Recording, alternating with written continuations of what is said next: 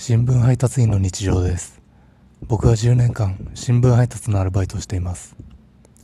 バイト先の50代のおじさんの先輩が長官の配達中に職務質問に会うって言っていました。仕事中なのに職務質問に会うのが頭にくるから次の名前聞かれたらみちょぱですって言ってやろうと思うんだよなって言っていました。そういうところじゃないですか。